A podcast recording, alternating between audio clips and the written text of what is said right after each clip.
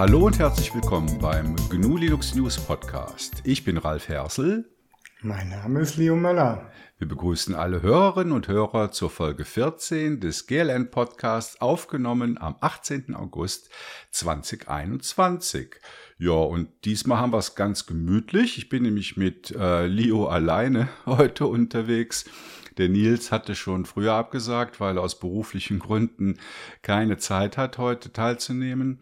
Und der Ferdinand Thomas hat Hals. Also der hat sich heute Morgen abgemeldet mit äh, Halsbeschwerden. Und äh, ja, deshalb sind wir nur zu zweit. Macht aber nichts, oder? Müsst ihr euch nicht zwei Stunden lang GLN-Podcast anhören. Ähm, aber wir haben trotzdem interessante Themen und ich hoffe, es wird kurzweilig für euch. Ja, was läuft so bei dir, Leo? Ja, soweit alles im grünen Bereich. Wir haben ja ein paar größere Umstellungen gemacht. Bei gnulinux.ch gibt es jetzt eine Dark Theme also voran gab es eine Umfrage, die hat der Marco äh, mal wieder erstellt. Der leistet da ja ganz tolle Arbeit jede Woche mit den Umfragen auf Mastodon. Und diesmal ging es um dunkle Themes. Ich selbst nutze das eigentlich nicht. Ich verwende eigentlich immer Light Themes und ein dunkles Panel. Ähm, aber der Bedarf scheint da sehr groß zu sein. Und jetzt hat sich der Niklas auch ein Community-Mitglied von uns hingesetzt und diese dunkle Variante ähm, im CSS bereitgestellt und die konnten wir jetzt einbauen. Und ich hoffe, das freut die ein oder anderen Leserinnen und Leser von uns, die gerne dunkle Themes verwenden. Also ich bin da ja immer so, noch so ein bisschen unentschlossen. Oder manchmal mag ich dunkle Themes eigentlich mehr als helle, aber jetzt bei, bei der GNU Linux Seite, ich bin so an das helle und kontrastreiche gewöhnt. Ja, also habe ich mir noch keine abschließende Meinung drüber gebildet. Aber ich glaube, so ganz perfekt ist das dunkle Theme ja noch nicht. Ja, wir arbeiten dran. Es ist natürlich klar, wenn du jetzt irgendwelche Artikel mit transparentem Hintergrund hast und die dann schwarze Schrift haben, dann hast du halt schwarze Schrift auf dunklem Hintergrund und das siehst du dann halt nicht mehr. Das ist ganz klar. Da müssen wir uns auch ein bisschen anpassen in der Redaktion, dass wir da in Zukunft halt weniger Transparenz verwenden, weil wir möchten auch nicht für jedes Bildchen immer ein alternatives Bild für eine Dark Theme anbieten. Das ist viel zu viel Aufwand. Das haben wir jetzt mal für unsere Partner gemacht. Aber damit beschränkt sich dann auch die Arbeit. Das heißt, wir müssen unseren Workflow ein bisschen anpassen dass das dann auch schön aussieht. Und ja, der Rest ist dann halt Geschmackssache, wie das häufig so ist. Hm. Und heute musstest du Parkett reparieren? Ja, noch nicht so wirklich ganz. Das, äh, ja, bin dran. also eigentlich genauer äh, gesagt so Klicklaminat und das schlägt halt jetzt Wellen, weil es halt zu äh, strack gelegt worden ist. Und ja, jetzt müssen wir mal gucken, dass wir den Druck da ein bisschen rauskriegen, aber das machen wir jetzt erst im September. Ja, aber, aber es klingt, klingt sehr nach Do-it-yourself. Ist immer Do-it-yourself, ja. Genau. Ähm, was wir noch haben, ich habe jetzt heute ähm, mal, weil wir mit Patreon ja immer so ein Theater haben, ich habe jetzt heute mal das Libera Pay implementiert zum Spenden, zusätzlich zu unserer regulären Bankverbindung in der Schweiz. Ähm, das ist jetzt eine alternative Möglichkeit. Auf der Homepage findet man auf der rechten Seite einen Spendenknopf. Wir freuen uns natürlich über eure Unterstützung, denn nur so kann unsere Plattform weiter bestehen und wir hatten jetzt auch größere Ausgaben. Wir haben jetzt auf einen neuen Server umgestellt, damit die Webseite auch wieder über Tor erreichbar ist, weil unser bisheriger Host da leider Tor Exit Notes konsequent blockiert hat. Und damit sind halt auch mehr Kosten verbunden und ja, die würden wir gerne gedeckt haben. Deswegen, falls ihr einen Euro, Franken, US-Dollar akzeptieren wir über Libera Pay mehr nicht. Überhaupt klickt auf den orangen Button, der Spenden heißt und äh, dann landet es irgendwann bei uns. Ja, also an der Stelle nochmal vielen Dank an alle, die uns regelmäßig äh, Spenden überweisen. Äh, das meiste läuft eigentlich so über die ganz normale Bankverbindung. Äh, ich denke, das ist für viele am einfachsten und äh, bei uns kommt dann auch tatsächlich der Betrag an, ohne dass wir noch irgendwelche großen Abgaben an, an die Zwischenhändler machen müssen. Also, ja, da verspricht halt Libera Pay, dass es halt keine Gebühren verlangt. Da sind wir jetzt mal gespannt. Mhm. Das, wirklich, das kann man dann aber im Moment nur über äh, PayPal machen. Also dahinter steckt dann PayPal. Wer wirklich lieber eine Bankverbindung nutzen will, soll direkt auf unser Konto überweisen, weil sonst muss man in Libera Pay diesen Banking-Anbieter Stripe nutzen und der ist ganz furchtbar und der verlangt dann ganz viele Gebühren und den bieten wir nicht an.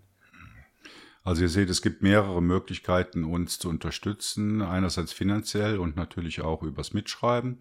Ihr wisst, wir suchen immer neue Leute in der Redaktion, die für die Community schreiben. Also danke für eure Unterstützung. Ja, ich freue mich jetzt, weil ich habe jetzt nächste Woche eine Woche Ferien. Ja, yeah, ich gehe nach Frankreich mit äh, zwei Kumpels zusammen auf ein Hausboot. Das habe ich schon ganz, ganz oft gemacht, unten auf dem Canal du Midi und auf der Loire. Und äh, jetzt gehen wir südlich äh, von Dijon auf den Fluss. Und das Wetter soll auch gut sein und das ist immer eine sehr entspannende Sache, so eine Haus, Hausboot-Tour mit Rotwein und ein paar Freunden. Ja, freue ich mich sehr. Spaßig, ja. Freue ich mich sehr drauf. Ähm, und dann habe ich noch ein Mimimi anzubieten. Das betrifft Matrix beziehungsweise die Matrix Clients. Also ich verwende ja äh, Chili Chat als Matrix Client und ich habe immer wieder große Probleme mit der Verifikation. Also ihr wisst ja, bei Matrix ist es so, wenn man da mit einem Client schreibt, dann sind die Chats sowohl peer-to-peer -peer als auch in den Räumen, also in den Gruppenräumen, die sind eigentlich von Anfang an verschlüsselt. Aber Verschlüsselung und Verifikation, also die Bestätigung, dass äh, der oder die gegenüber, das, wie sagt man, das Gegenüber auch tatsächlich die Person ist, mit der man meint zu sprechen, das hat halt nichts mit der Verschlüsselung zu tun. Also man kann auch mit einem Unbekannten, den man für eine andere Person hält, verschlüsselt äh, kommunizieren. Und dazu dient eben die Verifikation. Und die funktioniert bei mir eigentlich auch äh, korrekt in ChildiChat, was ja ein Element Fork ist. Allerdings wird normalerweise eine bestätigte Verifikation immer durch so ein grünes Schild beim, beim Namen der Person angezeigt. Und das funktioniert bei mir nicht. Also da habe ich nur ganz wenige Kontakte, wo die Verifikation sich dann tatsächlich auch äh, optisch niederschlägt in diesem grünen Schild.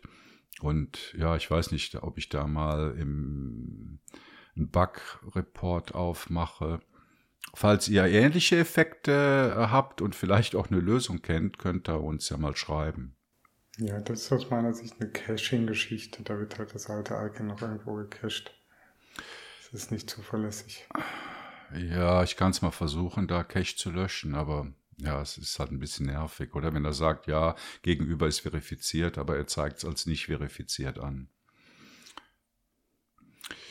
Ja, genau. Also, äh, dieses Mal, wie gesagt, zwei Köpfe, zwei Themen statt vier Köpfe und vier Themen, aber natürlich wieder mit Interview, wie jedes Mal. Diesmal auch wieder ein ganz spannendes Interview, ich verrate es jetzt noch nicht. Aber bevor wir zu den Themen kommen, möchte ich eine kleine Feedback-Runde machen, weil es gibt ja viel Feedback, was wir bekommen auf der, zum Podcast und auch zu den Artikeln, die wir schreiben. Und eine Sache, die ich im letzten Podcast erwähnt habe, ist, dass ich ähm, bei mir im Job im Moment dabei bin, ähm, so Infodisplays in der Stadt Zürich, für die Stadt Zürich aufzubauen. Äh, der Fachbegriff da, dazu lautet Digital Signage. Habe ich erst durch Leo gelernt, dass das so heißt.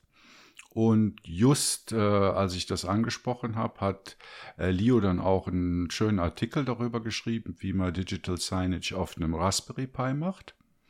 Und äh, es gab dann auch gleich Feedback äh, per E-Mail vom Peter, der PC-Freak.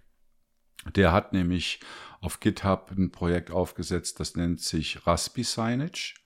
Und das bietet eigentlich eine Komplettlösung. Ähm, mit einem, also er verwendet da WordPress als CMS, um die Inhalte zu befüttern, äh, verwendet Arch Linux auf dem Raspi, um das umzusetzen, mit sehr vielen Einstellungen für so, ein Infodis für so eine Infodisplay-Lösung. Also da nochmal vielen Dank an äh, Peter, den PC-Freak, für die äh, Rückmeldung und die Kommunikation, die es da gab.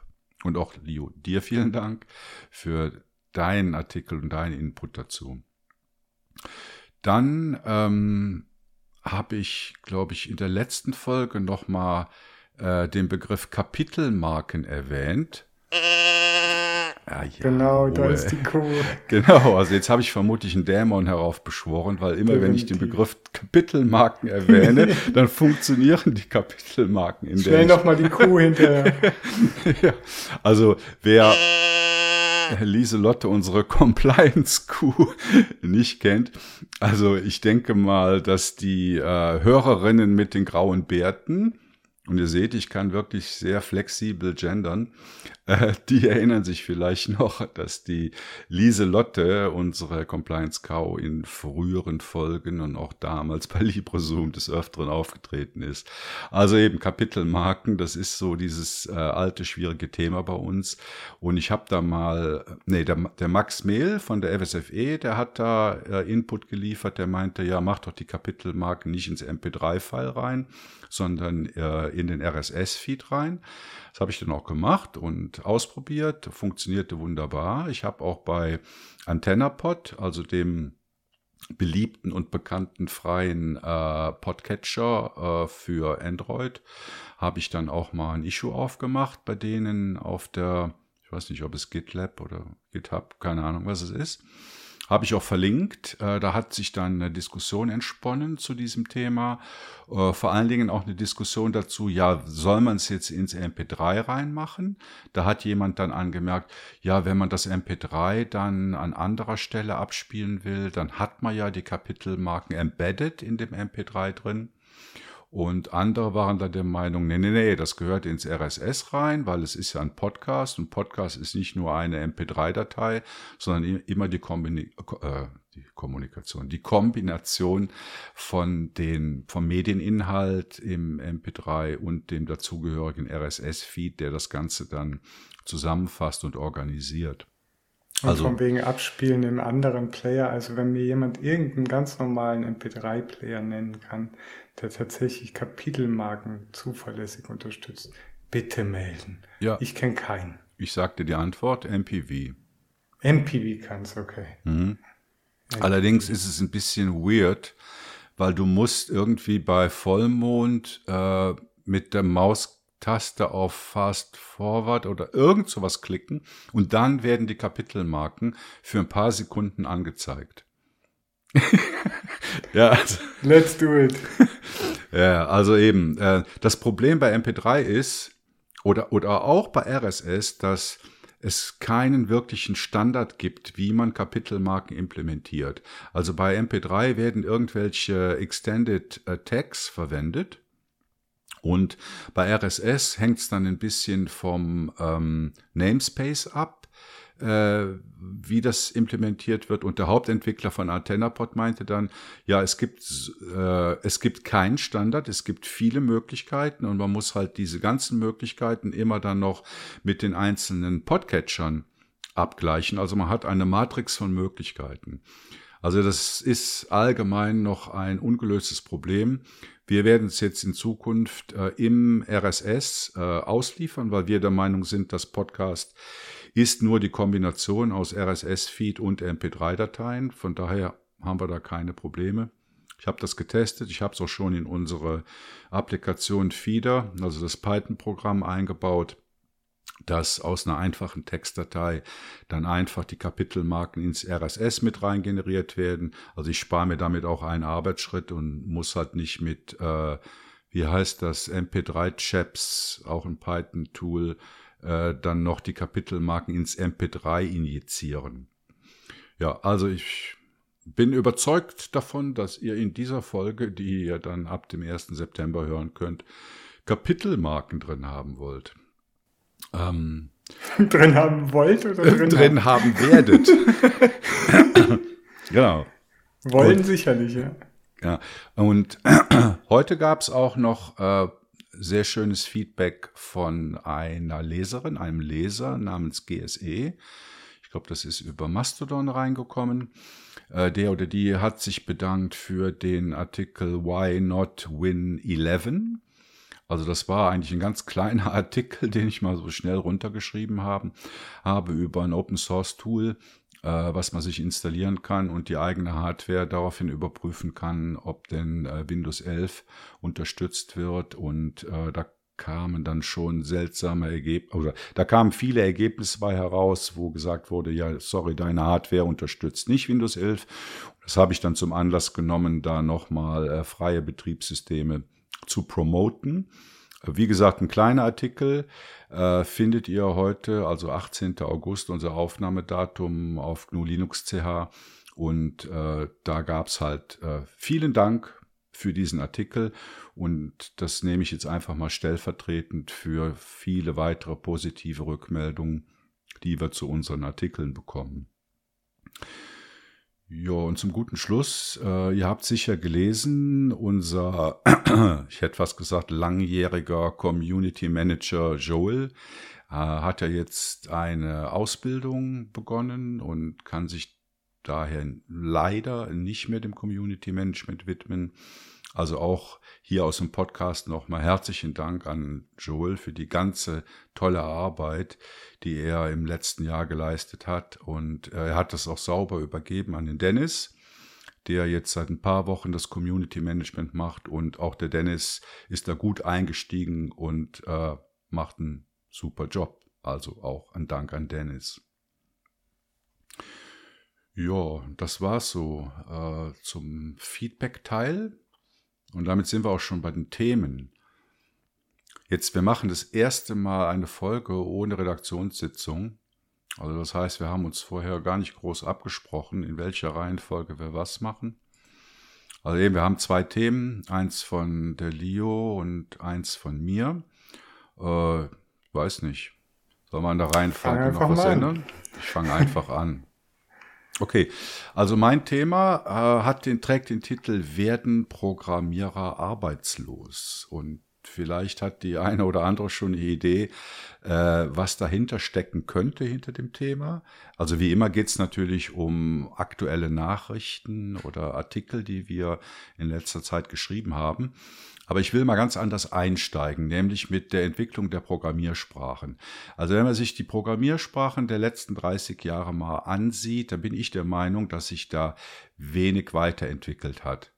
Also ich sehe zum Beispiel keinen fundamentalen Unterschied zwischen einem Pascal aus den 90er Jahren und äh, einem aktuellen Python.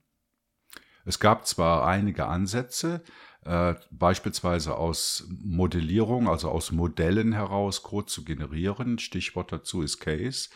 Ähm, äh, das ist meiner Meinung nach gescheitert. Also man konnte damals, das war auch mal äh, ein, ein Job von mir, ähm, aus solchen Modellen heraus tatsächlich Datenbanken generieren, Code generieren und volllauffähige Applikationen ähm, also CASE steht für Computer Aided System Engineering, äh, konnte man erstellen. Man musste dann natürlich die entsprechende Sorgfalt in die Modelle reinlegen. Also hier auch nochmal Stichwort äh, Unified Modeling Language. Aber durchgesetzt hat sich das irgendwie nicht, oder? Die Leute sind bei den Third Generation Programmiersprachen geblieben. Ähm, ich denke, wo die Sache besser geworden ist und wo sehr viel entwickelt wurde, ist im Bereich der Bibliotheken und Frameworks, also sowohl auf der Code-Seite, Code-Bibliotheken, als auch Bibliotheken für grafische Benutzeroberflächen. Aber was wir jetzt in letzter Zeit beobachten oder in jüngster Zeit, ist doch eine ganz andere Richtung. Also da haben wir maschinelles Lernen, das aus ähm, Jetzt hat Leo mir gerade das Pad verschoben. Also maschinelles Lernen, das aus vorhandenem Code und oder natürlich geschriebener Sprache Vorschläge für Entwickler generiert. Und die Frage ist, wohin führt der Weg und was bedeutet das für die Zukunft der Entwickler? Also ihr ahnt es sicher schon, ich spreche hier ähm, den Copilot in Microsoft äh, GitHub an. Ähm, vielleicht ganz kurz. Also der Copilot ist ein neues Feature, was man in GitHub äh, hat. Ähm, mit dem Assistenten, also sie, sie nennen es Programmierpartner, äh, kann man sehr viele Dinge machen. Ich empfehle da sich mal ein paar Videos zu anzuschauen. Ähm, da werde ich auch Links einbauen. Äh, was macht dieser Copilot? Also der erzeugt Code. Wenn man zum Beispiel die Signatur einer Funktion eingibt, erhält man einen Primärvorschlag für die komplette Funktion. Man erhält auch Alternativen angeboten, welche anderen Implementierungen zu dieser Signatur man nehmen könnte. Es werden auch Datenstrukturen generiert. Also man kann sagen, mach mir ein, ein Array von Objekten äh, für eine Personenverwaltung. Dann wird die entsprechende Datenstruktur generiert. Ich, ich glaube, es werden also über zehn also sehr viele verschiedene Programmiersprachen werden unterstützt. Es werden Daten generiert. Also wenn man sagt, ähm, erzeug mir einen Beispieldatensatz für äh, Bücher oder für Personen. Und zwar möchte man gerne 100 Elemente haben in diesem Beispieldatensatz. Dann werden da äh, ja random Daten erzeugt, also nicht irgendwie A, B, C, X, Y, Z, sondern äh, natürliche Daten werden erzeugt. Und wenn man jetzt äh, einen API-Aufruf hat, also irgendeine Bibliothek verwendet, dort eine Funktion aufruft oder wenn man eine REST API hat und da etwas aufruft, ähm, wird eigentlich auch die, die ganze Implementierung äh, dieser API ähm, verwendet. Ja, wie macht das Ding das? Ähm, Copilot basiert auf einer Anwendung, die sich Codex nennt und von der Firma OpenAI kommt, also Open Artificial Intelligence. Und der wirkliche Hintergrund ist aber eigentlich die GPT-3 Engine. Da haben vielleicht einige schon mal was von gehört, vielleicht auch in einem ganz anderen Zusammenhang. Äh, GPT-3 steht für Generative Pre-Trained Transformer und das ist ein Sprachmodell, äh, das Deep Learning Ansätze verwendet, um aus Stichworten äh, lange Texte oder eben Codefragmente oder auch ganze Webpages erzeugen kann. Also man kann zum Beispiel GPT-3 kann man verwenden und kann sagen, äh, mach mir eine äh, Startpage, also eine Webpage für eine holzverarbeitende Firma in der Schweiz, die spezialisiert ist auf Parkettreparatur, um diesen Kreis zu schließen. Und dann wird äh, GPT-3 daraus eine komplette Webpage erstellen. Oder man kann sagen, um jetzt mal wieder den Bezug zu unserem Newsportal GNU Linux CH zu finden, äh, schreib mir einen Artikel über Debian 11 Bullseye. Ähm, ich hätte gerne die Neuerungen in diesem Release.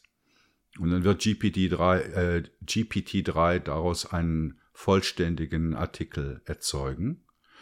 Und was jetzt äh, OpenAI mit dieser Codex Engine gemacht hat, die haben äh, GPT-3 auf Programmcode optimiert. Und sie machen das so, dass sie als Lerninput alle äh, öffentlich verfügbare Source, also Public Source aus GitHub verwenden, damit dieses Sprachmodell füttern. Und der Copilot von Microsoft in GitHub verwendet dann ähm, eine Eingabe, die aus einem kleinen Codefragment bestehen kann, ergänzt das dann mit dem dazugehörigen weiteren Code. Man kann aber auch einfach nur ein Comment schreiben. Also man macht slash slash und sagt dann, ähm, äh, schreibt mir eine Funktion, die Zufallszahlen im Bereich 1 bis 100 erzeugt. Und dann tippt man Tab und dann hat man die, die äh, vollkommen fertige und lauffähige äh, Funktion im, im Code stehen. Also so viel zu dem Zusammenhang. Was Copilot macht, dass es auf OpenAIs äh, Codex basiert, was wiederum auf dem äh, GPT-3, also diesem Sprachmodell, basiert. Ähm, ja, bevor ich zu den Pros und Cons komme, so wie ich das sehe, Äh, Leo, was, was weckt das in dir, wenn du das hörst? Ja. Was soll ich dazu sagen? Also ich sehe ganz andere Probleme, die wir im Moment haben. Also mein äh, Hauptaugenmerk im Moment ist halt auf diese Software, die halt immer monolithischer wird. Also Programmierer werden ja heutzutage eh extrem verheizt. Die meisten bleiben nicht länger als drei Jahre bei irgendeinem Unternehmen. Wenn, ist das dann schon eine große, große Ausnahme. Äh, und das äh, heißt, man baut quasi, also früher hat man das sehr positiv gesehen, nach dem Prinzip äh, Standing on the Shoulders of Giants. Also man baut also auf riesen Codebergen von anderen auf. Und ähm, was halt heutzutage sehr viel passiert, ist halt, dass dann halt irgendwelche, dann kommen irgendwelche jungen gerade von der Uni ausgelernten Entwickler in so ein Projekt rein. Ich nehme jetzt zum Beispiel mal Thunderbird oder so. Spielt aber keine Rolle. Es kann kommerziell sein, es kann äh, freie Software sein. Das ist eigentlich über das gleiche Problem. Und die äh, finden dann halt irgendwie, ja, das muss jetzt irgendwie fancy sein und da kann man irgendwie jetzt einen coolen Assistent bauen und hier müssen wir das alles umschreiben und tralala und haben aber als Basis eben diesen Riesen unter sich, nämlich den Monolithen, den wahrscheinlich jetzt äh, Graubärtinnen äh, über lange Zeit geschrieben haben, weil früher waren insbesondere bei freier Software die Entwickler viel treuer, auch über lange Zeiträume hinweg. Ähm, und was sie dann machen, ist halt, sie nehmen dann hier ihre eigenen Code-Skills, die sie gerade irgendwie äh, frisch aus der Uni mitbringen oder aus dem Selbststudium im schlimmsten Fall. Äh, React-Style und solche Sachen. Oder Angular und all diese tollen Engines. Gut, das passt jetzt nicht auf solche klassischen Applikationen, aber insbesondere im Webumfeld ist das so. Und packen ihr Zeug, klatschen ihr Zeug dann halt auf diese bereits vorhandene, gesättigte, gute und etablierte Software.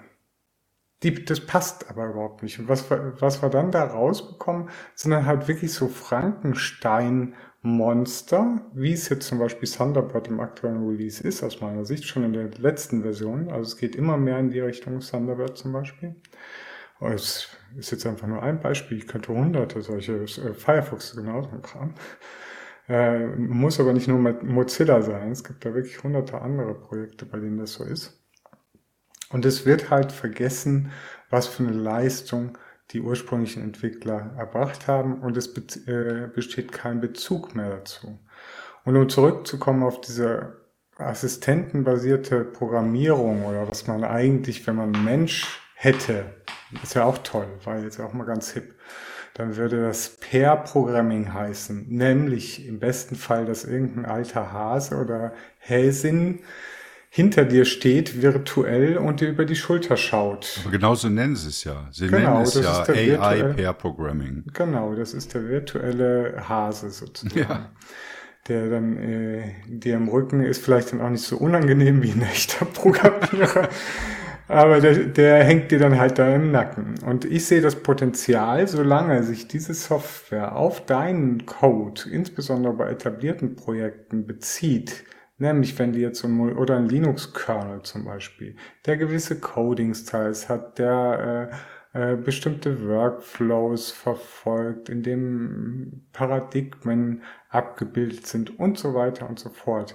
Wenn er dieses Wissen, was sich über Jahre hinweg bei gesättigter Software aufgetürmt hat, nehmen könnte und dann den äh, den jungen Programmierern das quasi als Grundlage, hey, hier würde ich dir jetzt empfehlen, das so zu machen, anstatt einfach nur in irgendeinen tollen Toolkit da eine fancy Assistenten-GUI jetzt da reinzuklatschen oder solche Easy-Pick-Sachen, die halt so junge Programmierer irgendwie mal machen, sind so bei Web-Applikationen mal Zwei-Faktor-Authentifizierung einzubauen oder sowas. Da kann man einfach fertige Libraries reinknallen, die Applikation wird riesig, Natürlich, das wird immer größer und so weiter.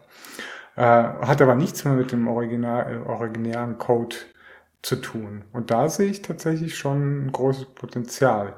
Ich sehe da nicht so ein Potenzial in sowas, ja, also das kann ich relativ schlecht einschätzen. Ich bin der Meinung, man sollte programmieren entweder in der Schule, äh, aka Universität, oder in einem guten Selbststudium mit einem guten Buch lernen und nicht anhand von einem Assistenten, der einem irgendwas vorschlägt. Das heißt, ich sehe, ich persönlich sehe nicht so einen Anwendungsfall, dass es dich als Neuling sozusagen unterstützt, ein toller Programmierer zu werden, sondern eher den geschilderten Fall, dass es dich als Neuling in einem bereits etablierten Projekt unterstützen kann, die Code-Standards des bisherigen, also der bisherigen Programmierer aufrechtzuerhalten, die vielleicht auch gar nicht mehr in der Firma sind, weil das ist ja quasi wie so ein Archivsystem. Das sagt man ja auch immer, Google vergisst nichts und dann vergisst halt diese AI-Engine halt nichts, sondern die erinnert sich gut an all diese Programmierer, die da tolle Arbeit über Jahre hinweg geleistet hat, haben und kann dann den Neuling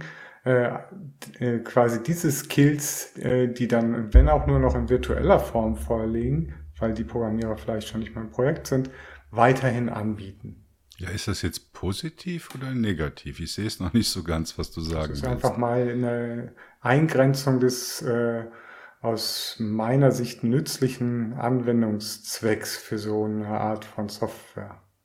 Weil sonst geht es nämlich eine ganz andere, das, dann bist du halt wieder in diesem Modellierungsansatz, dass man Software nicht mehr schreibt, sondern quasi nur noch Modelle definiert, sei es jetzt, also das einfachste Beispiel ist jetzt mal diese Kinderprogrammiersoftware Scratch, wo man Abläufe, zum Beispiel visuell darstellen kann und der generiert mir dann tollen Code daraus. Gibt es auch professionellen Ansatz, verschiedenste, gab es immer mal wieder verschiedenste Ansätze.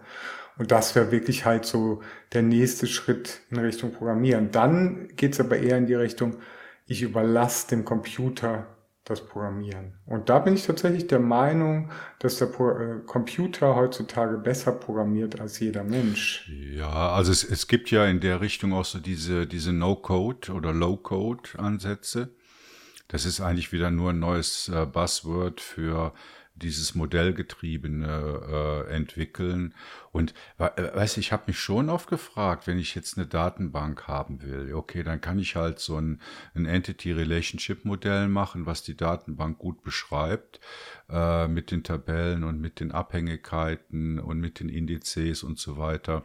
Und da habe ich doch keine Lust, das auszuprogrammieren, weil das ist alles nur noch genau. Fleißarbeit. Ne? Also da kann, kann schon ein Code hingehen und macht mir halt die Create, Read, Update, Delete Funktionen alles parat oder legt die Datenbank an. Also das ist so ein das halt Standardzeug, halt oder was das keiner mehr selber machen will. Aber das geht tatsächlich überall. Also wenn die äh, künstliche Intelligenz intelligent genug wird zu irgendeinem Zeitpunkt, geht das überall. Da kannst du alles machen. Dann kannst du auch frei zum Beispiel äh, API-Schnittstellen programmieren, indem du einfach sagst, ich möchte, dass jemand von dort dieses und dieses und dieses abliefern kann. Äh, dann noch irgendwie mit einer Policy, der sagt, er darf nur irgendwie, was weiß ich, äh, ähm, zehnmal in der Minute so einen Request absetzen. Und das Ding baut ja dann in dem Fall nicht nur den Code dafür, sondern äh, äh, zieht ja im, gleichen Zuge noch am besten die Infrastruktur in irgendeiner Cloud auf. Das wird so kommen. Das wird sicherlich so kommen. Ja, aber ich finde, es ist eine andere Qualität. Also was wir hier bei Copilot sehen, ist ja immer noch auf der Third Generation Basis. Es geht um Code, oder? Du gibst, du, okay, du stellst eine Frage, das ist dann diese Codex-Geschichte, oder du machst eine kurze Codevorgabe, die dann ergänzt wird. Aber da ist nichts mit Modellen, die das beschreiben. Ja, das du bist immer noch auf der 30 Jahre alten Ebene von, genau. von Code. Oder? Das ist ein Autocompletion, eine ja. bessere Autocompletion. Ja, genau. Mehr ist es nicht. Also gut, ähm, jetzt, ich habe jetzt mir mal überlegt, was sind denn die Vorteile und was sind die Nachteile von so einem System? Und ich fange mal mit den ja, ich glaube, ich habe sogar gleich viele Vorteile wie Nachteile, also ausgeglichen. Ich fange mal mit den Vorteilen an. Also wenn man heute äh, programmiert, also ich rede jetzt natürlich nur von mir selbst, dann äh, geht man bei Problemchen oder bei Sachen, die man eigentlich auswendig können sollte, geht man ins Internet und sucht, landet auf Stack Overflow, findet da ein paar Beispiele, macht Copy-Paste in seinen Code hinein. Das ist also sozusagen die manuelle Variante vom GitHub Co-Piloten. Ne? Stack Overflow. Also das ist im Grunde genommen ein Ersatz vom manuellen Kopieren aus Stack Overflow, der dann etwas bequemer ist. Also ja, würde ich jetzt als einen Vorteil sehen. Zweiter Vorteil, Zeitersparnis. Also statt es selber zu schreiben, äh, mache ich nur eine geringe Vorgabe und bekomme ein Ergebnis geliefert. Äh, dritter Vorteil, den ich sehe, man sieht alternative Implementierungen. Also ich habe es vorhin schon mal kurz erwähnt. Man bekommt zwar einen Primärvorschlag direkt in den Code-Editor geliefert, kann dann aber sich in einem Seitenfenster andere Implementierungsvorschläge anschauen und die dann auch auswählen, wenn man möchte.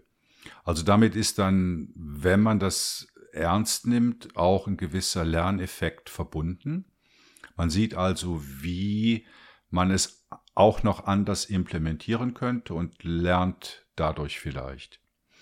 Und der letzte positive Punkt, der mir eingefallen ist, den habe ich vermeintlich höhere Codequalität genannt. Äh, das taucht dann nachher bei meinen negativen Punkten auch wieder auf.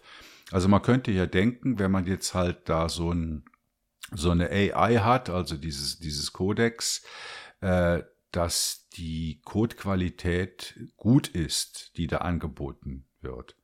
Also verbuchen wir das im Moment mal als positiven Punkt, dass die Qualität besser ist, als wenn ich es jetzt selber dahin schmieren würde. Das sind halt so die positiven Punkte, die mir eingefallen sind. Und bei den negativen, ähm, da kommt natürlich als erstes mal der Gedanke an Lizenzverletzungen. Äh, ihr habt das sicher auch gehört, die FSF, also Free Software Foundation, hat da auch direkt so einen Fragenkatalog aufgestellt, wo es darum geht, ja, und ähm, was ist denn, äh, wenn man jetzt da GPL-Code wiederverwendet und wie viel Code darf denn da verwendet werden? Und wem gehört, unter welcher Lizenz steht denn überhaupt der Copilot-Code, der da verwendet wird? Also diverse lizenzrechtliche Fragen. Äh, ich denke, die FSF hat es diesmal ganz schlau gemacht. Sie hat nicht vorschnell ein Urteil gefällt, sondern sie hat einfach mal Fragestellungen in den Raum gestellt äh, und, und sammelt jetzt mal Argumente dafür oder dagegen, versucht halt eine Einordnung der Thematik. Äh, ich bin ja sonst nicht so ein ähm, Free Software Foundation Fan, aber das Vorgehen fand ich jetzt eigentlich ganz okay. Interessant zu wissen ist, dass in den, in den FAQs äh, vom Copilot drinsteht, dass nur 0,1 Prozent direkte Codekopien verwendet werden. Also diese, diese Engine, äh, die wird natürlich gefüttert mit den Millionen von Codezeilen und Projekten, äh, die es in GitHub gibt. Aber nur 0,1 Prozent davon sind tatsächlich direkte Codekopien. Das andere sind Ableitungen, äh, die halt das Sprachmodell, also dieses GPT-3, äh, aus dem ganzen gefütterten Inhalt heraus erzeugt.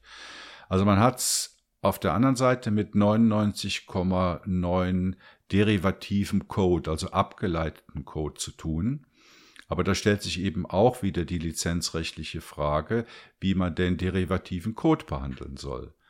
Also diese ganze Lizenzthematik ist, denke ich, noch nicht geklärt und da wird auch noch einige Zeit drüber diskutiert werden. Zweiter negativer Punkt, den ich sehe, ist äh, die Abhängigkeit, die man schafft. Äh, und, und um es mal ganz frech zu formulieren, ich behaupte, dass Leute, also ich meine Entwicklerinnen und Entwickler, werden verlernen, wie man programmiert. Man sieht das schon bei dem Copy-Paste aus Stack, Overflow. Man sucht sich was, man findet, ein, was weiß ich, 10, äh, 20 Zeilen Codeschnipsel und dann kopiert man das ungeprüft in den eigenen Code hinein. Und bei Copilot ist es ja genauso. Man bekommt einen Vorschlag und hey, das ist ja Deep Learning und AI und hast du nicht gesehen. Also übernehme ich das und vertraue dem. Und dadurch äh, äh entwickelt sich natürlich eine Abhängigkeit von diesem Copilot-System, was ich als negativ äh, einschätze. Äh, ein weiterer Punkt, im Moment ist das Ganze ja noch so in der Testphase, man kann das ausprobieren, man kann aber auch in den FAQ nachlesen, dass diese Dienstleistung zukünftig einen Preis haben wird. Also ich meine, man kann halt seine Kundschaft anfüttern und sagen, hier, schaut mal. Und äh, ja, viele werden das dann cool finden. Und irgendwann kommt halt das Preisschild an diesen Co-Piloten äh, ran. Dann ein anderer negativer Punkt ist, dass man ja den privaten Code, den ein, ein Mensch geschrieben hat und auf GitHub eingestellt hat, unter, sagen wir mal unter einer GPL-Lizenz, dass der eigentlich ohne Nachfrage von diesem Co-Pilot-System verwendet wird und analysiert wird. Und da könnte ich mir jetzt bei sensiblem Code oder Code, wo es irgendwelche Non-Disclosure Agreements gibt, da sehe ich ein gewisses Problem, dass man einfach diesen Code nimmt, analysiert, äh, anderweitig abspeichert und wieder zur Verfügung stellt. Ähm, was ich auch noch gelesen habe in diversen Kommentaren zum Copilot ist, dass nicht nur guter Code erzeugt wird von dieser künstlichen Intelligenz, sondern Copilot wird auch schlechten oder unsicheren Code erzeugen. Und hier haben wir wieder das Problem, dass viele Entwickler dann zur Bequemlichkeit neigen und diesen Angeboten Code nehmen, ohne die Qualität und die Sicherheit des Codes zu hinterfragen und ohne ihn zu testen. Ja, also ihr seht so, meine positiven und negativen Punkte sind etwas ausgeglichen, wobei ich eigentlich ähm, mehr Zweifel als Begeisterung der Sache gegenüberbringe. Jo, hat dich noch irgendwas von diesen Punkten getriggert? Ja, also wir sind interessiert daran, wie ihr dazu steht. Äh, findet ihr, das ist ein großer Schritt äh, der Menschheit oder der, der äh, Programmierer, dass man jetzt solche Systeme hat, die einen da den äh, Code selbst schreiben?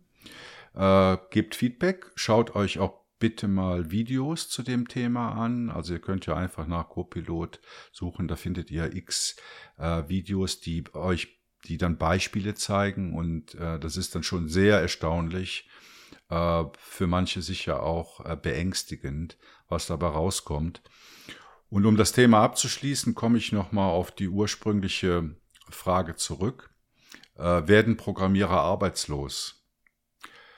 Ich glaube ja. Und ich weiß nicht, ob man das unbedingt als etwas Schlechtes ansehen muss. Ich hatte neulich mal in einem Artikel geschrieben, dass mein alter Professor für allgemeine Informatik, nee, für Grundlagen der Informatik, der Professor Wertenbach immer gesagt hat, ihr also ihr lernt das zwar hier, aber werdet keine Programmierer, denn ihr macht euch dazu, äh, ihr macht euch damit zu Datensklaven. Und ich glaube, das ist jetzt im Moment so dieser Tipping Point, wo wir diesen Umbruch sehen. Wird sicher noch einige Jahre geben, aber solche Engines wie, wie Codex basierend auf GPT-3 äh, zeigen, glaube ich, an, wohin die Richtung geht. Und äh, jetzt habe ich keinen Übergang zum nächsten Thema. ja. Kann man auf dem Raspberry Pi auch programmieren? Ja, natürlich kann man auf dem Raspberry Pi programmieren. Das ist ja ein Lernprojekt, was extra zu diesem Zweck geschaffen wurde, oder? Dass Schüler und ja. Schülerinnen einen einfachen Zugang auch zum Programmieren finden.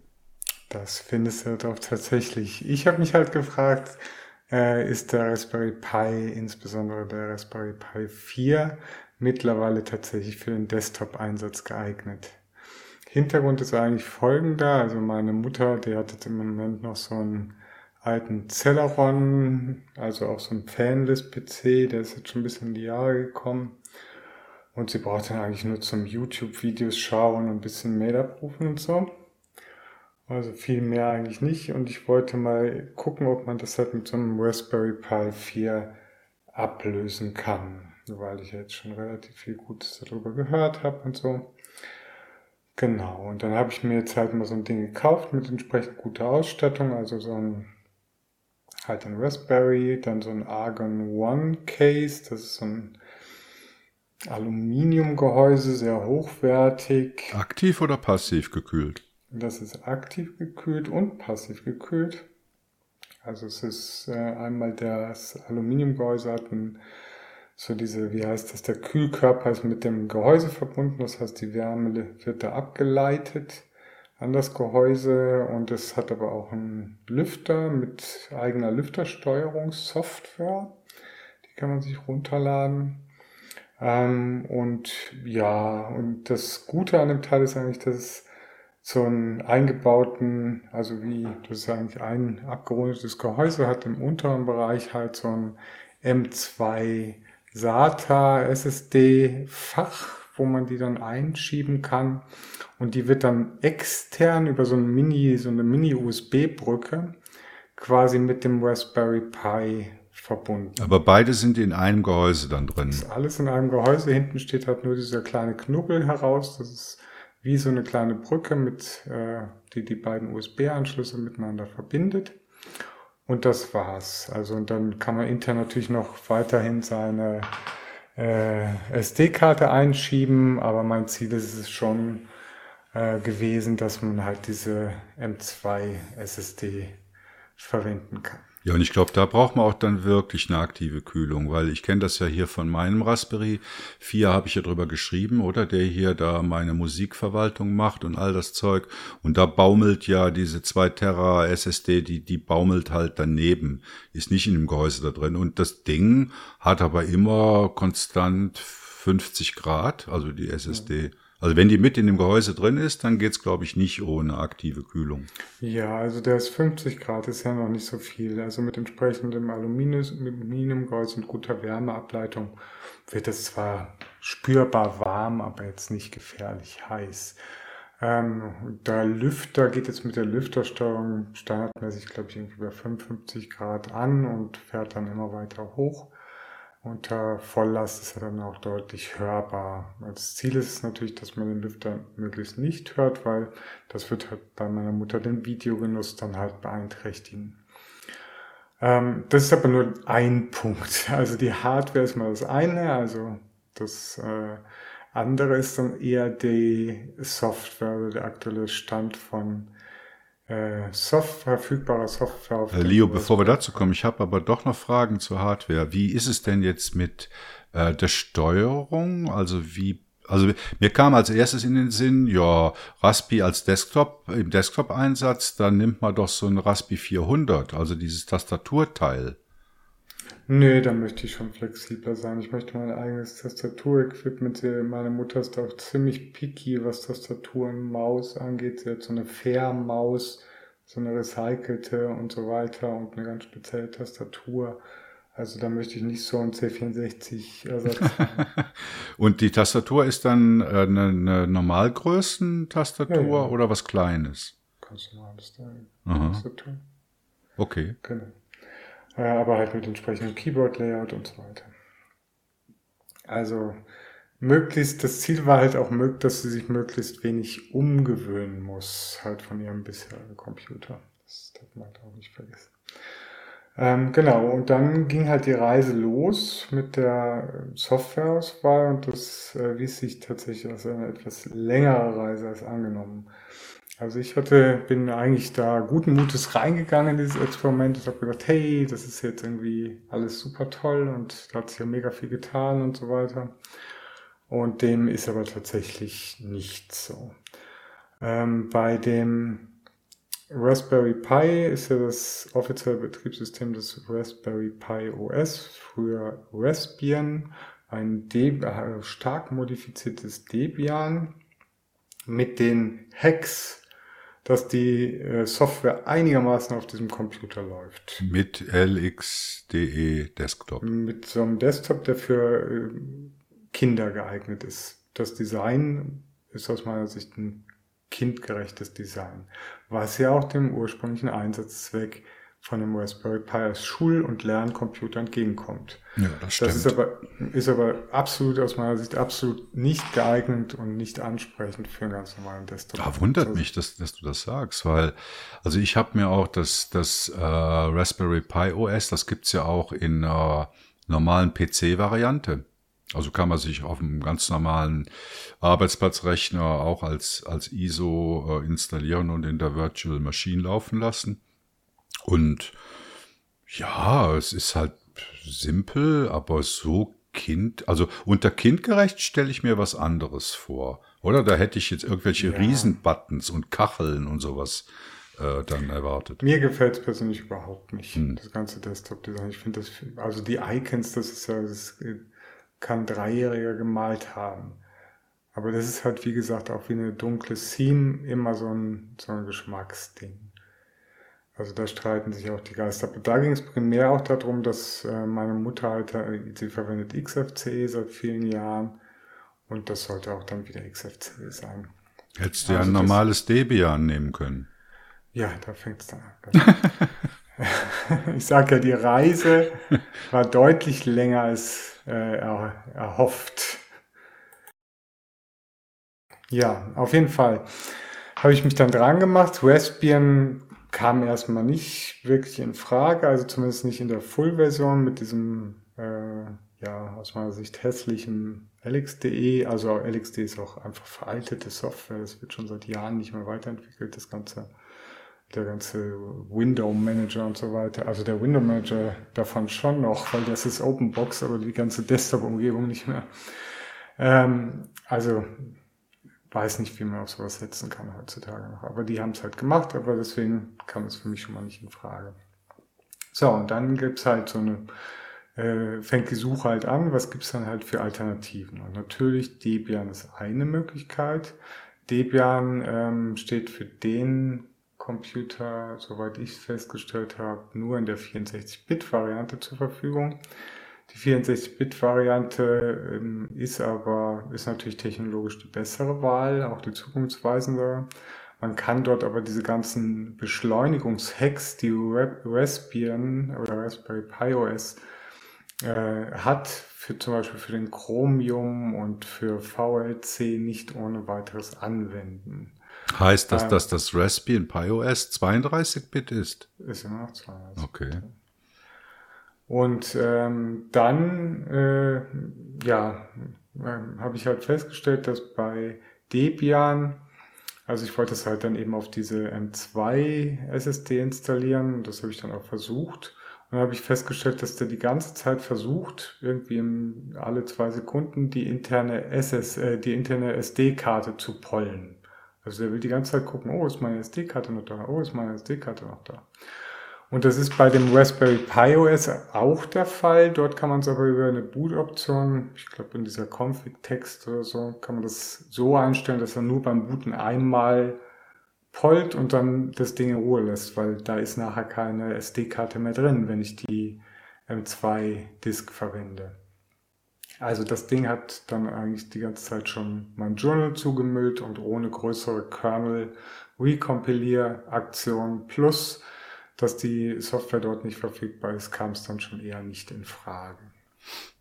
Und dann? Und dann ging die Suche weiter. dann äh, gibt es tatsächlich noch, es gibt noch einiges an Auswahl. Also es gibt auch OpenSUSE zum Beispiel, das habe ich tatsächlich auch ausprobiert. OpenSUSE verwendet meine Mutter auch jetzt. Ist aber auch halt 64-bittig in dem Fall. Und da kannst du ein Video angucken, mit Chromium, also da musst du eh Chromium verwenden aus dem Firefox ist aus meiner Sicht viel zu lahm für das Teil. Mit Chromium kannst du vergessen, kannst du kein YouTube-Video angucken. Ist unmöglich. Und das ist halt eine der Anforderungen gewesen und damit ist es dann halt auch mehr oder weniger gestorben. Genauso wenig, äh, genauso wenn ich das halt irgendwie VLC, Hardware beschleunigt, Videos abspielen kann, weil das, äh, so ganz genau habe ich es auch nicht verstanden, aber ich glaube, das hängt irgendwie mit dem Grafiktreiber zusammen, der noch irgendwie teilweise proprietär ist und da soll aber jetzt anscheinend irgendwas passieren. Irgendwie. Aber das ist jetzt die Erfahrung mit OpenSUSE, ne? Weil ja, unter Raspberry Pi OS funktionieren die Sachen ja das eigentlich alle flüssig, die du jetzt gerade genau. gesagt hast. Das funktioniert eigentlich alles, ja. Weil sie halt ihre Hacks da drin haben. Okay. Sie haben ja ihre massiven Modifikationen da reingebastelt. Ja, dann habe ich natürlich äh, meine Lieblingsdistro probiert. Slackware. Slackware. Ist klar, da gibt es auch eine 32-Bit-Version von. Ähm, das funktioniert auch erstaunlich gut. Ähm, auch YouTube, da gibt es dann ja so ein, also es hat Raspberry, äh, Raspberry Pi oder ich sage immer noch Raspbian. Mich wird das immer irgendwie Raspbian bleiben. Also dieses Raspberry Pi OS hat ja dann irgendwie so ein Plugin in Chromium noch drin, das H264Fi, was das dann halt umwandelt in ein anderes Videoformat. Und damit wird es noch ein bisschen schneller. Und damit funktioniert das Videoabspielen vom äh, YouTube-Videos im Chrome auch unter Slack sehr gut. Die Installation ist natürlich Slack Westteil mega aufwendig, das war ganz klar. Habe ich irgendwie einen halben Tag gekostet, hm. bis da überhaupt mal Slack weiter drauf liegt. Es gibt aber auch irgendwie so vorgefertigte Images, wenn, wenn man das mal testen will, aber das wollte ich natürlich nicht. Ähm, und das klappt eigentlich ganz gut. Was halt nicht verfügbar ist und was auch nicht gebildet hat, ohne jetzt da irgendwie stundenlang weiter reinzutauchen, war VLC. Und das brauchte ich natürlich. Und Thunderbird hat auch noch mit Hex gebildet und Firefox auch noch mit Hex. Also von daher auch eher im experimentellen Stadium, aber mit einem Freude, äh, Zuver einem Funken Zuversicht. aber natürlich ungeeignet, um das irgendwie auf meinen, äh, auf den Computer von meiner Mutter zu installieren. Das geht dann natürlich nicht. Ähm, ja, und dann habe ich mir tatsächlich noch ganz kurz in meiner Verzweiflung mal FreeBSD angeschaut ähm, und das war so lahm. Also sowas Lahmes habe ich ehrlich gesagt noch überhaupt nicht gesehen. Sorry an alle BSD-Fans, ihr liebt das Zeug, ich weiß es. Äh, ich habe es auch noch nicht mal hingekriegt, diese Bildschirmauflösung von dieser, ich weiß nicht, ob die FreeBSD-Leute das auch TTY nennen, ich sag mal TTY, auf 800 mal, äh, auf mehr als 800 mal 600 einzustellen. Und geschweige denn, dass ich mich dann da dran gemacht habe, irgendwie einen Desktop zu installieren, weil mir das schon zu grausam und WLAN und so weiter. Okay, also da geht dann halt ganz viel noch nicht. Also auch von der Hardware wird dann einfach ganz viel nicht unterstützt. Ähm, ich hatte es auch bei verschiedensten Distributionen, dass irgendwie mein Wireless nur mit 5G connected hat, aber nicht mit 2,4 G, also mit 2,4 GHz. Das ist auch irgendwie komisch. Konnte ich nicht rausfinden, was, was das für eine Ursache hat. Das war einfach nur flaky und strange. Und ging die Reise dann noch weiter? Die Reise ist immer noch nicht ab, muss ich dazu sagen. Die Reise ist immer noch nicht abgeschlossen. Also im Moment läuft tatsächlich dann Manjaro drauf mit XFCE. Hey, Manjaro. Yeah. Ja, das ist halt auch 64-bittig. Das heißt, du hast halt auch die Hardwarebeschleunigung nicht wirklich. Es ist möglich, damit YouTube-Videos mit 420p im Fullscreen ganz gut anzugucken. 720p wird dann halt schon kritisch und das sollte halt schon irgendwie möglich sein, auch in der Auflösung das halt ruckelfrei zu schauen. Äh, der Nachteil ist halt da dann, dass wenn tatsächlich dann YouTube läuft, ähm, dass dann äh, der Lüfter die ganze Zeit dreht. Und dann ist das Teil halt auch dieser Argon One dann sehr unangenehm. Also, also Peter, der PC-Freak aus unserem Feedback, der schwört ja direkt auf Arch auf Raspi als die beste Lösung. Ja, das muss natürlich, also da, da müsste es halt dann, das ist ja schon bei Manjaro, du hast ja dann irgendwie deinen PAMAC und deinen Update Manager und so weiter. Und äh, der leitet dich dann halt auch durch die Aktualisierung durch.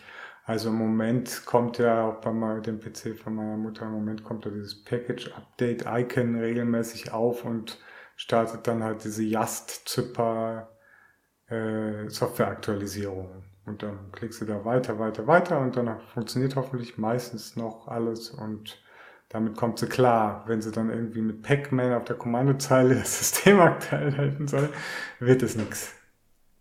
Jo, es gibt ja Pamak.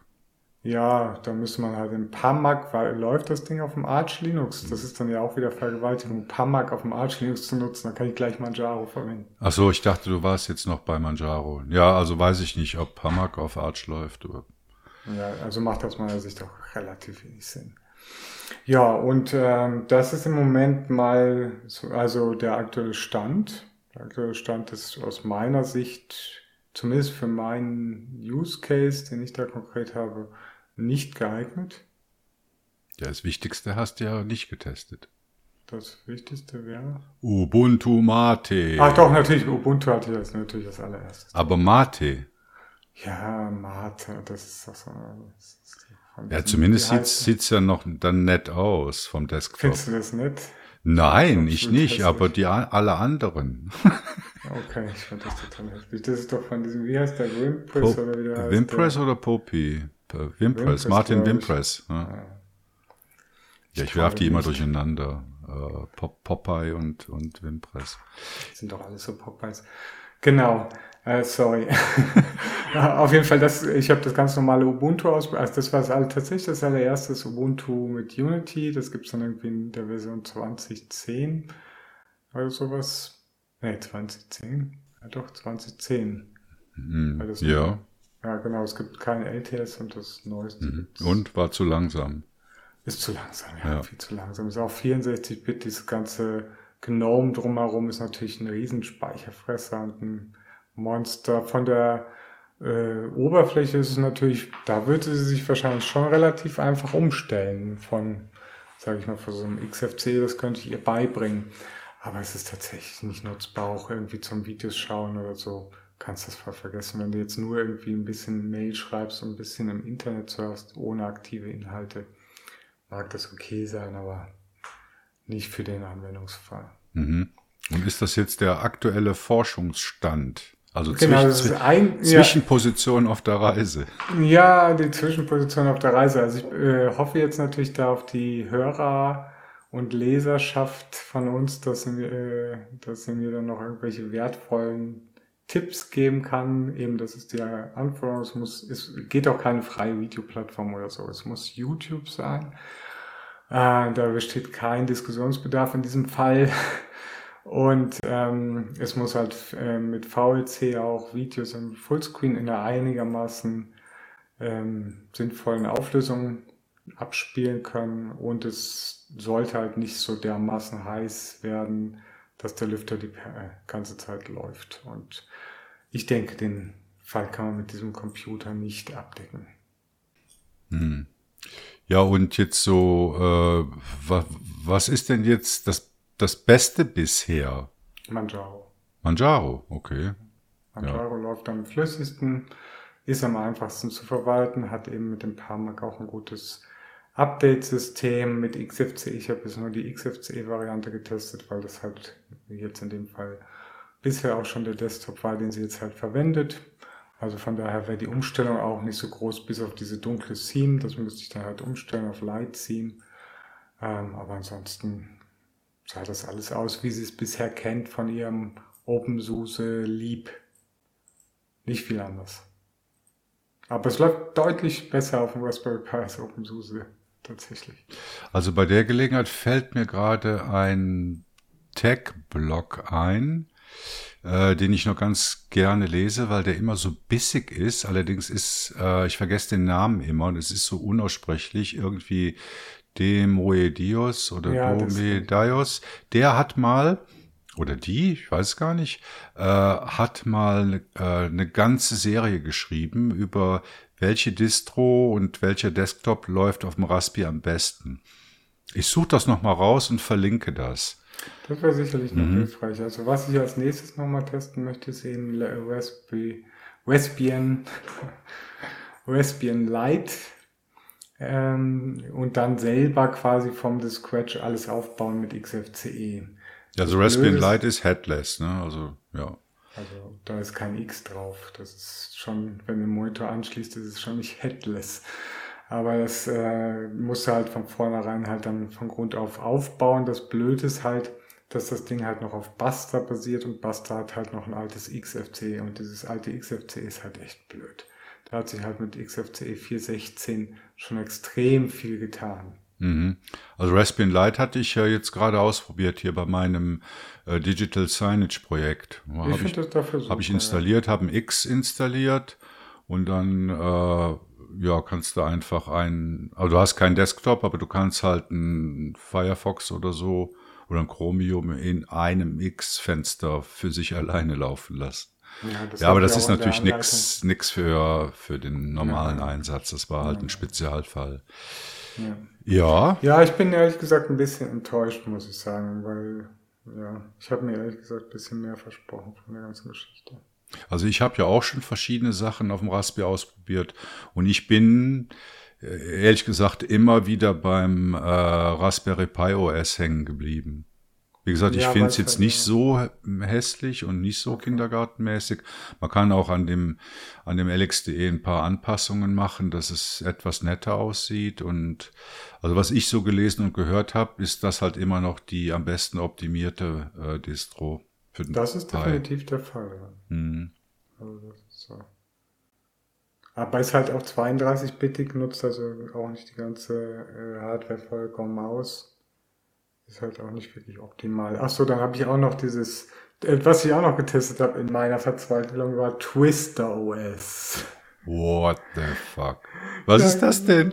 Das ist so ein Monster. Das ist Res, äh, Raspberry Pi OS on Steroids oder sowas. Also, die sind total abgedreht, die Jungs. Also die haben das Ding dann voll gepumpt mit Steam und allen möglichen Kram und da läuft dann gar nichts mehr. Das Ja, ist so super. lahm, das Teil.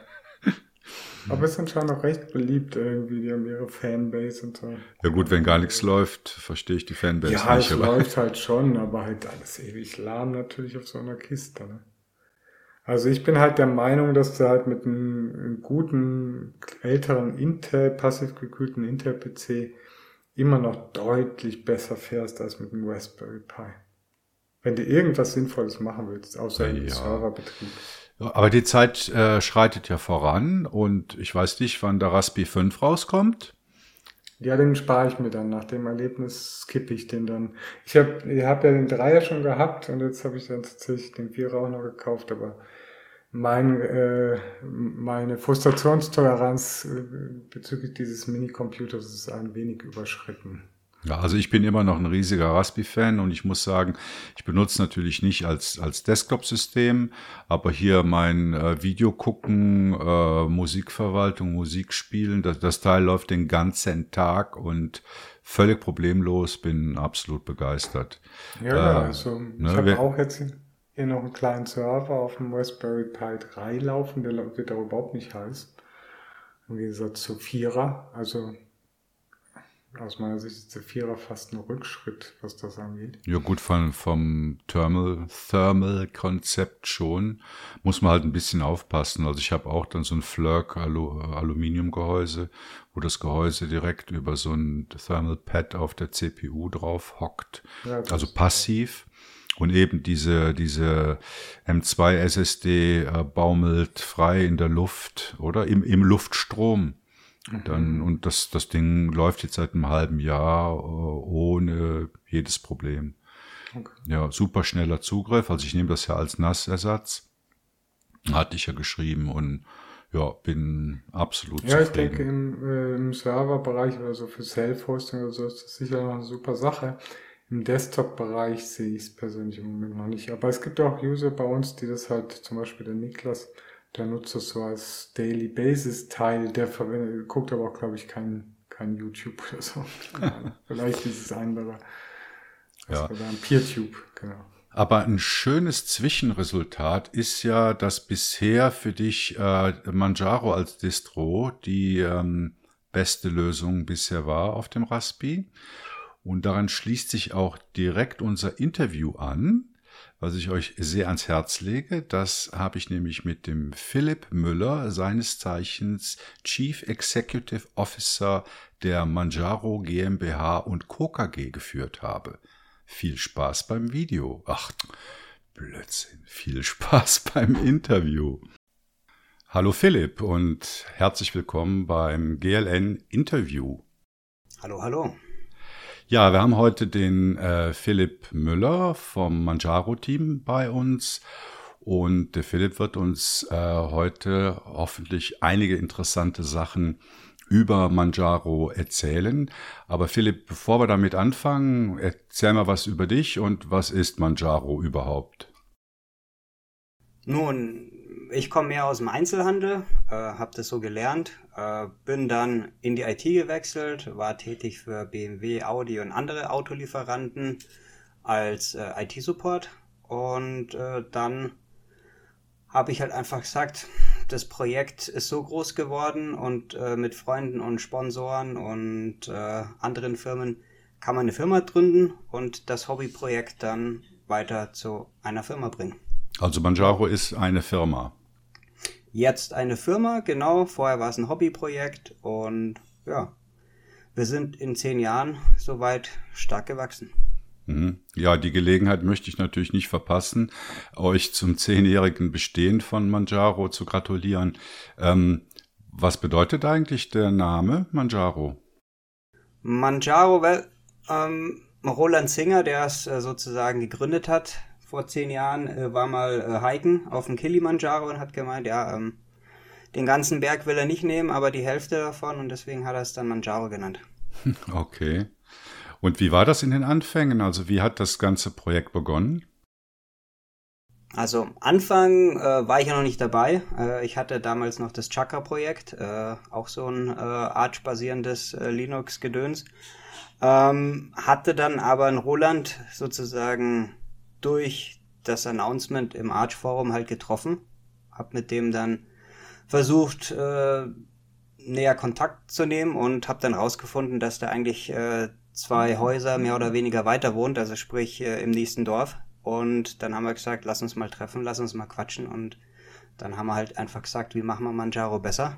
Und, und so hat es dann gestartet. Mhm. Und war Manjaro von Anfang an auf eine bestimmte Zielgruppe ausgerichtet? Eigentlich nicht. Also die, die erste Variante, die wir damals hatten, äh, was Roland und äh, ein paar Freunde von ihm äh, erschaffen hatte, war eigentlich so ein grafischer Installer für Arch. Also im Endeffekt habe ich dann gesagt, äh, entweder wir können jetzt das beim Installer belassen oder wir machen eine komplette Distro draus. Äh, ich habe da so Ideen, was ich halt äh, in den anderen Projekten gemacht habe, ob es Paldo war, ob es äh, Chakra Linux war und alle anderen Linux-Distributionen, wo ich mitgewirkt hatte. Und dann haben wir uns ein Jahr hingehockt und haben dann gesagt, ja, machen wir das so, machen wir das so und äh, das brauchen wir. Und dann ist halt das Manchau entstanden, was wir dann ein Jahr später als äh, 0.8 äh, dann in die Welt gestreut haben. Wenn du sagst, es gab zuerst einen Installer äh, für Arch, dann äh, kommt einem ja direkt die Idee, dass ihr eine Distro machen wolltet, die Arch verwendet, aber einfacher zu verwenden ist.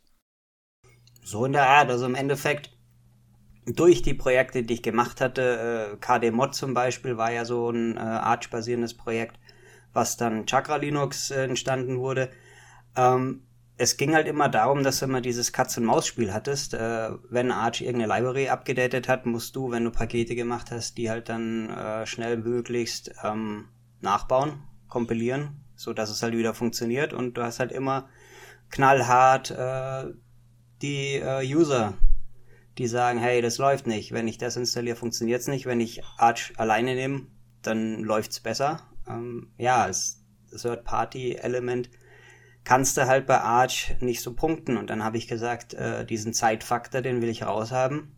Und dann haben wir uns überlegt, wie wir das machen. Warum klonen wir nicht die komplette Repository von Arch und äh, bauen unsere Pakete als Overlay dagegen und machen das ein bisschen so, wie Debian macht mit äh, Branches, also Zweigen und daraus ist dann Stable Testing an Unstable entstanden und ja, und unser Prozess, wie wir halt die Pakete von Arch holen. Also zehn Jahre ist ja eine lange Zeit. Kannst du mal so grob umreißen, was denn so die, die wichtigen Entwicklungen oder Meilensteine im, im Projekt äh, während dieser zehn Jahre waren? Also das erste Jahr war ja das, das, das Kritische, also von 2011 bis 2012 waren wir mehr oder weniger weg vom Fenster, haben das alles äh, unter der Hand gemacht. Niemand wusste, dass wir überhaupt jetzt mit Manjaro was anders machen als den Installer, den wir da vor einem Jahr rausgebracht hatten. Und äh, da hatten wir erst sozusagen die Grundsteine gelegt. Also wie wollen wir das machen? Äh, welche Server, Software nutzen wir, damit wir sozusagen die Pakete bekommen? Dann äh, welchen Installer nutzen wir? Nutzen wir den einen, den wir jetzt da programmiert hatten, oder machen wir da was komplett anderes? Und äh, das eine Jahr hat dann entsprechend gezeigt, ja, wenn wir das Ganze so und so umstellen, wird der Installer, den wir damals da programmiert hatten, gar nicht funktionieren. Und dann haben wir halt einfach gesagt, ja, machen wir halt ein Terminal Clay grafisch Teil, was äh, sozusagen in Bash geschrieben wurde, was einfach erweiterbar war. Und äh, wenn wir dann mal Zeit haben, machen wir den grafischen Installer hinterher. Erstmal die Distro so aufsetzen, dass es funktioniert und dann können wir es natürlich äh, polieren. Dann ist äh, Pamac mit der Zeit gekommen, also ein grafischer äh, Paketmanager. Vorher hatten wir nur Pacman. Ähm, den haben wir dann aufgebaut in der Zeit, dass er auch Flatpaks und Snaps unterstützt. und jetzt auch äh, auf dem Telefon äh, nutzbar ist. Dann hatten wir den Manjaro Settings Manager, weil wir gesagt haben, hey, die Anwender brauchen irgendwas, wo sie die Kernels sozusagen äh, einfach äh, bedienen können, nachinstallieren können und auch die äh, Grafiktreiber und äh, Treiber insgesamt, dass wir halt sagen, hier so der klassische Weg ist, alle Treiber zu installieren und dann äh, das rauszuschmeißen, was du nicht mehr brauchst. Da habe ich halt gesagt, warum machen wir nicht ein äh, Programm, das es erkennt, welchen Treiber du brauchst und den dann installiert und dann musst du nichts mehr entfernen, weil du hast ja den richtigen schon. Ja, das waren dann so die Tools, die wir so mit der Zeit hinzugefügt haben. Ja. Und wenn man sich heute das Angebot von Manjaro anschaut, dann geht das ja weit über eine normale äh, Linux-Distribution hinaus. Also was umfasst heutzutage das gesamte Angebot von Manjaro? Es kommt immer darauf an, welchen Zweig du siehst. Also wenn du sagst, okay, äh, was bietet die Firma an? Die Firma bietet Support an, individuelle Programmierung, Hardware durch unsere Hardware-Partner zusammen mit der Distribution oder was äh, für deinen Bedarf speziell entwickeltes Projekt, was dann, wenn es möglich ist, auch teilweise open sourced wird. Ähm, ja, also von dem her, wir sind schon mehr als eine Distribution Klar, und äh, die Einfachheit, dass du halt selber deine eigene ISO bauen kannst und anpassen kannst, so wie du es brauchst. Und wenn du Hilfe brauchst, kannst du gerne auch das bei uns äh, anfragen. Und äh, klar, wir können dann ein Projekt aufmachen und schauen, wie wir dich dann unterstützen. Also wir sind eigentlich sehr vielseitig. Mhm. Jetzt bei der bei der ganz normalen Distro, da unterstützt ihr drei verschiedene Desktop-Umgebungen, also KDE Plasma, GNOME Shell und XFCE. Äh, gibt mhm. es einen mhm. Grund dafür, warum ihr gerade die ausgewählt habt oder warum ihr nicht noch weitere Desktop-Environments unterstützt? Also wenn man jetzt halt genau guckt, wie viele ISOs es gibt, äh, manche kommen und manche gehen wieder. Also wir sind jetzt halt bei 30 verschiedenen Desktops. Äh, meistens ist dann einer, der das dann macht. Äh, i3, äh, Cinnamon, Mate, Deepin. Das letzte, was dazu gekommen ist, war ähm, Cutefish. Ähm, also die Haupteditions sind halt die drei Major Ones. Ähm, klar, ähm, das wird auch am meisten genutzt, aber so diese Community Editions ähm, sind auch da. Also das macht da die Community selber, die nehmen unsere Tools und wenn eine der Community Editions baubar ist, dann nehmen wir das in unsere CI auf und releasen die halt mit, aber muss halt dann entsprechend paar Qualitätskriterien schon erfüllen, dass das äh, sozusagen offiziell als Community Edition von Manjaro zum Runterladen ist. Okay, also um das nochmal zusammenzufassen, ihr beschränkt euch mal auf die großen drei, also ich weiß nicht, ob man die so nennen kann, die großen drei, und die ganzen anderen 30 oder, oder 27, das sind dann eben Community Editions, die nicht von euch selbst, sondern von der erweiterten Manjaro Community äh, paketiert werden. Kann man das so sagen? Ja, also im Endeffekt, wir sind so ein Haufen von ungefähr 20, 25 Leuten, die jetzt so im engeren Kreis Manjaro machen. Und alles andere, was in der Community rumfleucht, sind entweder eigene Teams oder machen ihre Spin-offs. Äh, da gibt's zum Beispiel Marbox, äh, der ist eher so Open Box orientiert, aber nutzt halt Manjaro, bietet aber selber ein Forum an und so weiter. Kommt immer drauf an, äh, wo und wie du äh, Manjaro auslebst und dafür halt da was machst, ja. Also Manjaro setzt ja auf Arch Linux auf. Ähm, mhm. Was sind denn jetzt so die Unterschiede? Also wie grenzt sich Manjaro von Arch Linux ab? Also einer der Unterschiede waren ja wie gesagt die Kernels. Also Arch hat ja nur zwei, einmal den LTS-Kernel und den, den letzten, den es halt so gibt. Ähm, wir haben das halt mehr aufgebläht, dass wir sagen, okay, alle Kernels, die jetzt halt von Greg Hartmann und äh, dem äh, Slevin unterstützt werden. Äh, die nutzen wir auch und äh, paketieren die auch. Ähm, wir haben da extra CIs geschrieben, dass wir das mehr oder weniger automatisieren können. Ähm, und durch die Tools, die wir extra noch äh, dazu äh, gebaut haben, die meistens grafisch sind, hast du halt dann einfacher die Möglichkeiten, Sachen auszuprobieren. Und äh, da wir die Tools auch so frei zur Verfügung stellen und teilweise jetzt auch anfangen, das Ding zu dokumentieren und äh, Videos zu machen, wie du das überhaupt nutzen kannst, ähm, wächst halt das Projekt. Und äh, ja, also von der Anwendersicht, du kriegst halt ein Arch-kompatibles äh, Betriebssystem, äh, hast die Möglichkeit, dass du drei Branches auswählen kannst. Also Unstable wäre sozusagen das Arch Stable. Ähm, mit dem Hintergrund, dass vielleicht nicht alles funktioniert gleich auf, wenn wir irgendwie was paketieren müssen. Dann Testing wäre so der Mittelweg, äh, einigermaßen so aktuell wie Arch. Und Stable ist halt so, wenn du äh, sagst, nee, ich warte lieber, bis alles hundertprozentig funktioniert und äh, nutze es dann so. Also da bist du sozusagen selber der am Drücker und kannst bestimmen, wie schnell du fährst. Mhm. Also Arch Linux ist ja bekannterweise ein Rolling-Release-Modell und, und Manjaro auch oder würdest du das eher als Semi-Rolling oder besser getestet Rolling oder wie auch immer bezeichnen? Wir sind Rolling, also es kommt ja immer darauf an, wie schnell dreht sich das Ganze. Also äh, wir haben drei Speeds, die wir dir sozusagen vorgeben können und je nachdem, wie schnell du auf der Autobahn losfährst, äh, bist halt auf der einen oder anderen Spur. Ähm, ja, also es gibt auch Leute, die es gar nicht updaten und sagen, ich installiere das einmal und das läuft und äh, mache da meine Bürosachen und wundert sich dann, hey, warum habe ich 350 und mehr Updates oder warum sind das jetzt halt 8 GB, die ich runterladen muss. Ähm, bei den Leuten sage ich dann einfach, du, wir haben jetzt halt keine stabile Version oder eine fixe Version, die du da einfach laufen lassen kannst und nur Security-Updates kriegst. Bei uns ist immer alles oder gar nichts. Ähm, ja, kommt immer auf den Anwender drauf an. Gab es schon mal die Idee, äh, zusätzlich auch ein LTS, also ein Long-Term Support Modell äh, anzubieten oder nicht?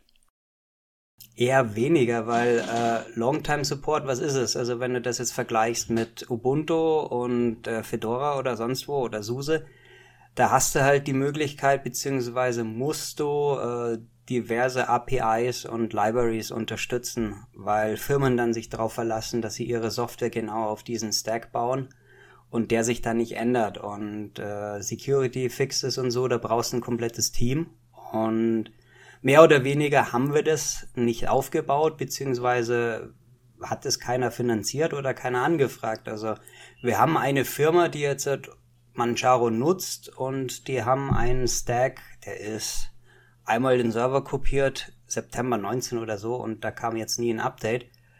Äh, hatten sie auch nicht verlangt. Ähm, ich habe denen zwar gesagt, du, es gibt da Security Issues und sonst wo. Ähm, kommt immer drauf an, wie du es machst. Also ähm, klar, wir können dir jetzt, jetzt so eine Frozen Manjaro anbieten, aber der Nachteil ist halt dann gegeben, wenn jetzt irgendwelche Kernel-Issues da sind, Security-Probleme, dass du die halt da auch hast und wenn du das an Kunden weitergibst, äh, hat der Kunde das auch. Also die Möglichkeit von Backdoors ist bei einer Rolling Release eher geringer, außer du lässt es halt liegen. Mhm. Also bin vor ungefähr einem halben Jahr von Ubuntu auf Manjaro umgestiegen und es ja, es, man hat immer so ein bisschen die Angst, äh, ja, überlebt es das äh, nächste Update oder nicht. Ich muss sagen, bisher lief das alles sehr stabil. Ist, ist äh, Stabilität bei eurem Stable-Modell, ist das eine Priorität? Es kommt immer darauf an, was du machst. Also Instabilität erzeugst du dadurch, dass du jetzt halt Extensions oder Erweiterungen oder Sachen vom AUR installierst, wo wir halt keine Kontrolle drüber haben. Ähm, GNOME ist eins der Beispiele, wo es entweder funktioniert oder gar nicht funktioniert. Ähm, die letzte GNOME 40 hat ja den ganzen Desktop-Verlauf, wie du das Ganze nutzt, ähm, komplett über den Haufen geworfen. Da sind wir jetzt dran mit drei, vier Entwicklern, unsere alte Struktur nach wie vor irgendwie am Leben zu erhalten dass du halt dieses klassische Manjaro-Feeling hast auf der GNOME-Oberfläche und nicht dieses neue, was jetzt äh, Upstream äh, erzeugt hat. Klar bieten wir das auch an mit dem GNOME äh, Layout Switcher, aber die meiste Zeit ist halt dann, geht halt drauf, dass wir sozusagen unseren Stil versuchen weiter zu behalten und wenn es halt nicht geht, dann müssen wir das halt über Bord werfen. Ähm, ja. Also ich denke, in den letzten, gerade in den letzten Jahren hat ja Manjaro sehr an Popularität gewonnen. Äh, also ich bin versucht zu fragen, ob Manjaro das neue Ubuntu ist. kommt drauf an, wie man sieht. Also Ubuntu wird sicherlich nach wie vor installiert, auch am meisten äh, vorinstalliert. Also ich habe mal Statistiken von einem unserer Hardware-Lieferanten gesehen. Da ist Ubuntu mehr oder weniger noch äh, Top 1, in der Top 3 mindestens noch drin. Ähm, ja, aber Manjaro zieht an. Also ich sehe auch mehr und mehr Nutzer und mehr und mehr Leute, die sich im Forum registrieren und nachfragen. Also Popularität sieht man. Ja, nee, das ist schön. Jetzt, ähm, ihr habt ja auch ein Engagement im Hardware-Bereich. Kannst du darüber was erzählen, was ihr da macht?